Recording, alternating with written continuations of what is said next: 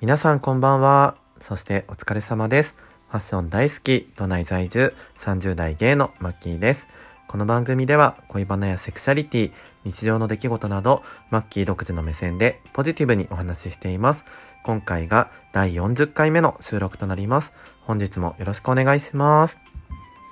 早くも第40回になりましたね。毎日収録なんとか続けてるんですけど、あの、ストックをね、あの、普段作ってるんですけど、さすがにできなくなってきて、あの、前日の今、夜に撮ってるっていう感じですね。あの、ネタがね、なくなってきますね。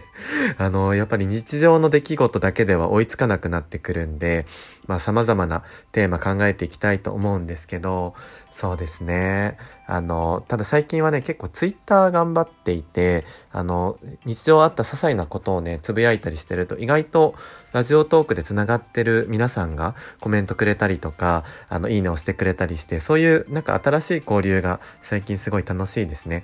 なんか、普段だったら彼とのあの出来事とかどこ行ったよとかってインスタだと上げづらい内容もあったりとかちょっと匂わせ投稿ぐらいしかしないところを結構ね普通にあの匿名性があるんで割と書きやすかったりしてなんかオープンにツイートできるっていうのがすごく新鮮で今楽しいなと思ってます。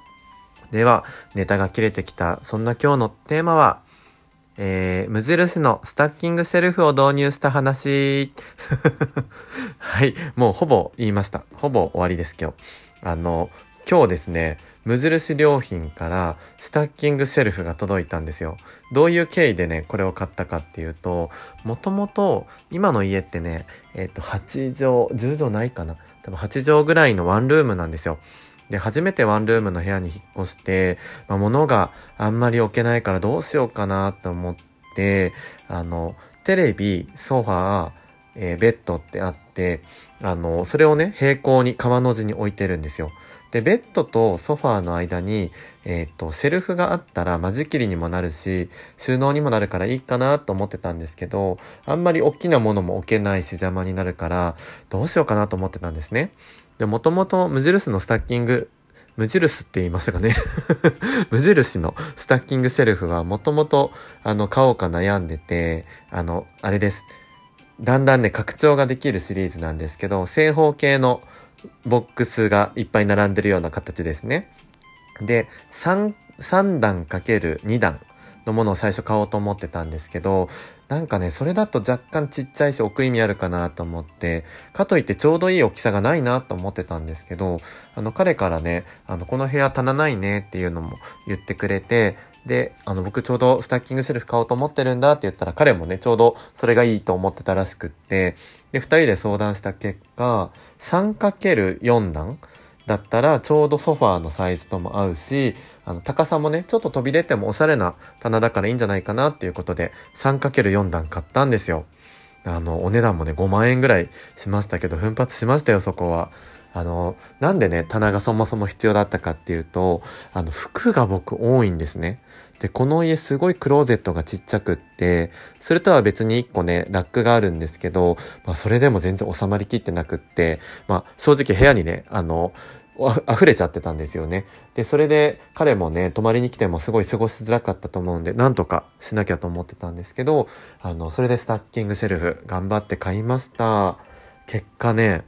あの、めちゃめちゃいいですね。あの、届いた時はどうしようかと思ったんですけど、重すぎるし、あの、開封作業もね、めっちゃ大変なんですよ。やったらと発泡スチロールとかが入ってる。まあ、丁寧にね、梱包してくださってるので、でもそれだけでゴミ袋2袋出ましたけど、で、まあ、開けるのが一番大変だったけど、いざ組み立て始めると、2人だったっていうのもあって、結構ね、協力し合いながらサクサク組み立てられて、多分ね、30分、1時間はかかってないですね。30分ぐらいでサクサク組み立て自体はできました。で、ただ重いんで、こう、角度変えたりとか移動するのがね、ちょっと大変でしたけど、やっぱり、あの、二人でやると早いですね。本当に。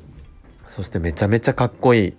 なんか、下の方はソファーの影になるんで、あの、服とか、寝巻きとか、なんだろう、雑多なものあの、布団乾燥機とか、なんかそういうのを、あの、ざっくり入れていて、上の飛び出てる部分に間接照明とか、なんかこう、イソップのハンドクリームとか、香り系とか、なんかフィギュアとか、そういう、あの、可愛いものを置いてます。で、一番上にはね、最近また買った加湿器があって、あの、楽天市場のスーパーセールでね、6000いくらのやつが、あの、半額で3000円ぐらいで買えたんですよ。で、今まで買った加湿器と違って、あの、湿度がちゃんと表示されて、何パーセントぐらいで設定とかね、あとタイマーとかもできるんで、加湿されすぎないっていうのもすごくいいですね。まあ、加湿器の話ちょっと脱線しましたけど、その加湿器も、あの、棚に置いてます。もうめちゃめちゃいい。しかもね、こう、ベッドとソファーの間にあるから、間仕切りになるんですよね。で、うち玄関、例えば配達の方来た時とか、彼がベッドで寝てたら直で見えちゃう 状況だったんですけど、この間仕切りができたことでね、すっごい。しかもこう、透け感があるので圧迫感もないし、あの、すごくいい。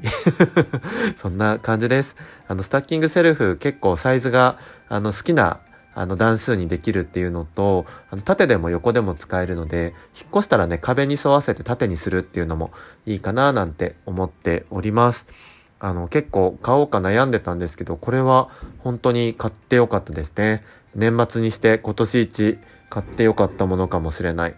はい。ということで、あの、我が家がどんどん快適に、あの、収納スペースが増えて居心地が良くなってまいりました。彼との同棲はいつできるのか あの、快適になりすぎて、なんかこの家をね、なんか改造するのが嫌になってきそうな気もするんですけど、まあ楽しく、あの、過ごせるように今後もしていきたいと思います。皆さんもなんかね、今年買ってよかったものとか、あのなんだろう、これこうするといいよとかね、なんかインテリアとか、こう、配置のアドバイスとかあったら、ぜひぜひ教えてください。あの、ツイッター僕やっていまして、あの、番組の、えー、概要欄見ていただくと、えっ、ー、と、マッキーラジオトークの、あの、ツイッターマークを押していただくと、マッキーラジオトークのアカウントに飛びますので、で、そこで今回買ったら、あの、スタッキングシェルフの設置した様子なんかも載せてたりとか、まあ、普段よくね、エピソードとかいろいろ、あの、つぶやいてますので、ぜひぜひ、あの、聞いてくださった方、ツイッターもフォローしていただければと思います。あの、一言メッセージいただくか、ラジオトークやってるよとかって、あの、自己紹介に書いてあったらもう無条件でフォローさせていただいてますので、ぜひ仲良くしていただけたら嬉しいです。では、本日はこの辺で、以上、マッキーでした。ありがとうございました。